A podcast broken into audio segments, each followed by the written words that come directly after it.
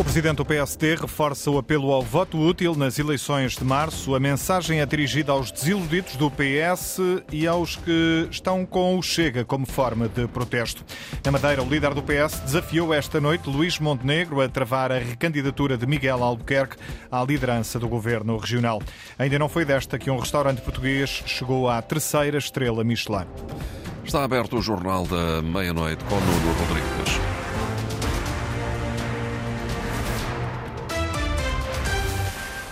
O protesto não serve para mudar de governo. Luís Montenegro reforçou esta noite o apelo ao voto útil nas eleições de março, lançando o desafio aos desiludidos do PS e aos indignados do Chega. Num comício na Universidade da Beira Interior, na Covilhã, Luís Montenegro voltou a garantir que não vai cortar pensões e pediu o fim das campanhas de medo no Amaral. Primeiro, um aviso. Não vale a pena fazerem uma campanha de medo sobre a AD.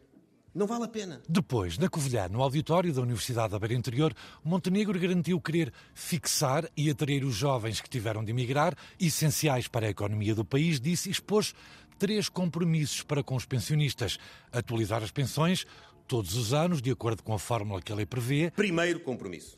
Nós vamos, sempre que possível e na medida do possível, fazer aumentos extraordinários de maior dimensão para as pensões mais baixas.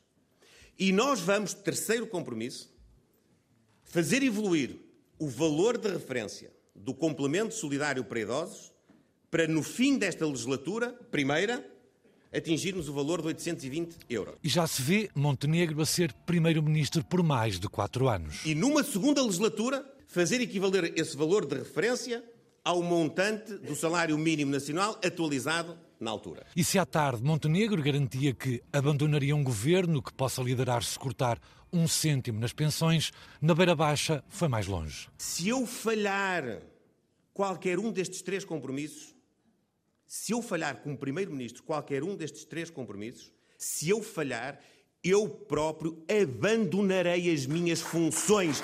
É mesmo um compromisso de honra. É um compromisso de honra é um compromisso de honra. E por isso diz Montenegro que não fala para os partidos, não perde tempo com troca de piropos, frisou e repetiu: fala isso sim para cada um dos portugueses.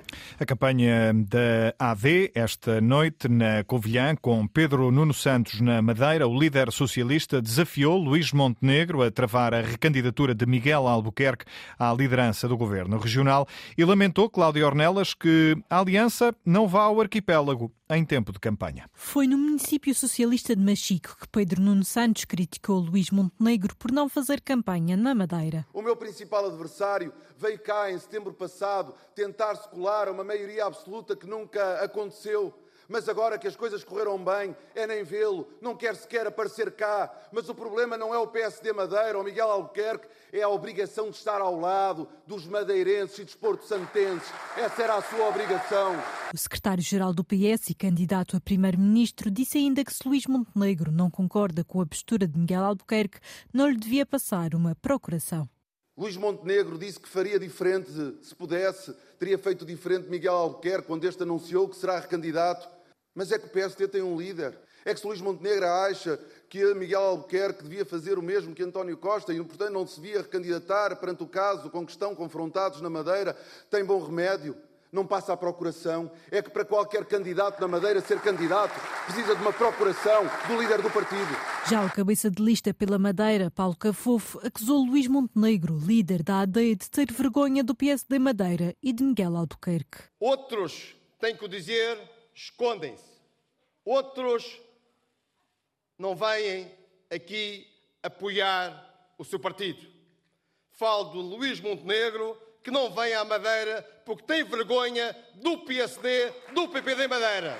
E tem vergonha do ainda líder do seu partido, a nível regional, Miguel Albuquerque, que perdeu a credibilidade e a confiança dos madeirenses, mas também perdeu a credibilidade e a confiança do seu próprio partido. Esta é a terceira vez em dois meses que Pedro Nuno Santos visita a região. Campanha socialista na Madeira, no dia em que o líder do PSD, Luís Montenegro, deixou um compromisso de honra, não vai cortar nem um cêntimo nas pensões. Se isso acontecer, demite-se. O secretário-geral do PCP, Paulo Raimundo, diz que a aliança pode fazer as promessas que entender que os pensionistas não esquecem os cortes do tempo da Troika. Quanto mais prometem e juram que não vão cortar, mais rapidamente lhes foge a boca pós-tempos da Troika.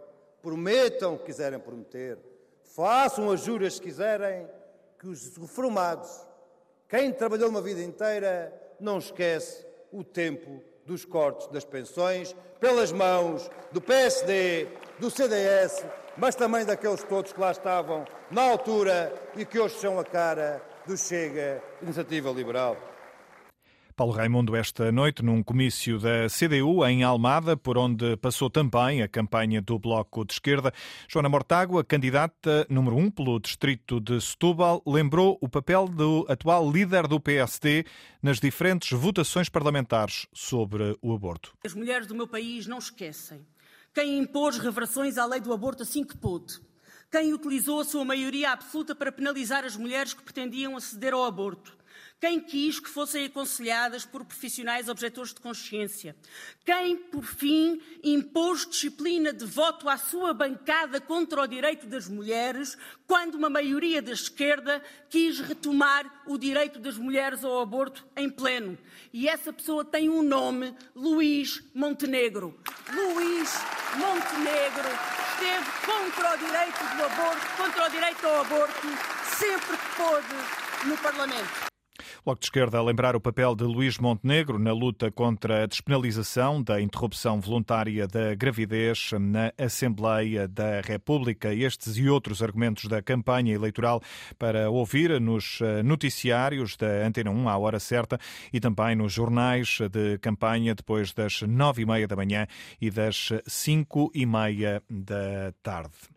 É um direito, os doentes podem estar sempre acompanhados nos hospitais. A Comissão Nacional para a Humanização dos Cuidados de Saúde, no SNS, comenta assim a situação dramática que aconteceu no Hospital São Francisco Xavier, em Lisboa. O caso da mulher que foi encontrada morta ontem numa mata nas traseiras do Colégio de São José.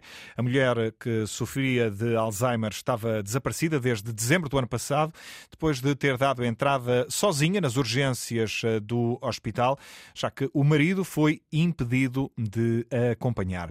O homem esteve várias horas à espera do lado de fora das urgências até descobrir que a mulher tinha desaparecido sem que ninguém eh, tivesse dado conta. O corpo foi eh, encontrado ontem.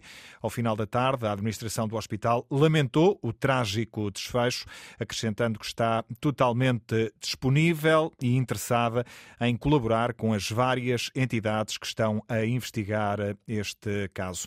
O coordenador da nova Comissão Nacional para a Humanização dos Cuidados de Saúde no SNS, que entrou hoje mesmo em funções. Lembra que estar acompanhado é um direito dos eh, doentes que, sempre que possível, deve ser garantido. É isso que explicou há momentos à Antena 1 Fernando Regateiro. Um juízo de princípio e de lei, de direito, é a presença do familiar. Se há razões que podem ser aduzidas para explicar não permissão da presença do marido, essas não as sabemos, mas rapidamente as iremos saber. Um, ponto é, é, certo: é um direito dos doentes e é um dever nosso uh, trabalhar neste, no sentido de que circunstâncias como estas não aconteçam e que o desejável, isto é, a presença de um acompanhante sempre que possível e, sobretudo, em circunstâncias como essas, seja uma realidade. É também esse o papel da nova Comissão Nacional para a Humanização dos Cuidados de Saúde no SNS, a comissão coordenada por eh, Fernando Regateiro, que entrou uh, neste dia em funções. A expectativa era grande, mas ainda não foi desta que chegou a terceira estrela a um restaurante português. A primeira gala de atribuição das estrelas eh, Michelin, exclusivamente portuguesa, decorreu esta noite no Palácio de Congressos de Albufeira, no Algarve. Há agora 31 restaurantes com uma estrela, oito com duas. A terceira vai ter de esperar, Mário Antunes. Ainda não foi desta, mesmo numa gala totalmente nacional, a primeira do Guy Michelin, dedicada em exclusivo à restauração portuguesa. Até aqui era um guia ibérico. Ainda não foi desta que o país saboreou as três estrelas Michelin, o galardão máximo atribuído pelo guia icónico e que o faz desde 1910. No Palácio de Congressos de Albufeira, não faltou quem ficasse com um amargozinho de boca. Quando nós vimos os nossos colegas ali, duas estrelas, e não vimos que não, que não há nenhuma terceira estrela, eu fiquei logo chocado. Pronto, a primeira coisa que fiquei logo, há três estrelas. Aquele sentimento português, numa gala, na primeira gala portuguesa, mereciam, pronto, havia aqui não um, mas sim dois ou três, na minha opinião, que deviam estar lá em cima. Vitor Matos, chefe do Antico, restaurante portuense, que até foi um dos vencedores da noite de gala, porque ganhou a segunda estrela do Guia Michelin, juntou-se a outros sete chefes que já ostentavam essa segunda estrela. Duas estrelas Michelin não é só um prémio, é uma responsabilidade muito grande perante os nossos clientes, perante as pessoas que nos visitam. Isto quer dizer que não podemos parar aqui e que temos que subir mais. Claro que as três estrelas seria completamente impensável, já duas estrelas é impensável na minha cabeça, mas de facto é pensar sempre mais. E pensar mais às vezes não quer dizer fazemos mais, quer dizer, respeitar mais. O Antico é o novo duas estrelas, são agora oito. O país tem ainda 31 restaurantes com uma estrela. Há quatro novos espaços de norte a sul do país e ainda na Ilha da Madeira. São restaurantes que o Guia Michelin considera com uma cozinha de grande nível, onde compensa parar. Foi uma noite de estrelas, servida ao jantar nesta primeira gala de entrega das estrelas Michelin, totalmente dedicada a Portugal. Até agora, o guia era apresentado em conjunto com Espanha. Foi a edição da meia-noite com Nuno Rodrigues. Simultâneo Antena 1, Madeira e Açores, RDP Internacional. Informação em permanência em notícias.rtp.pt.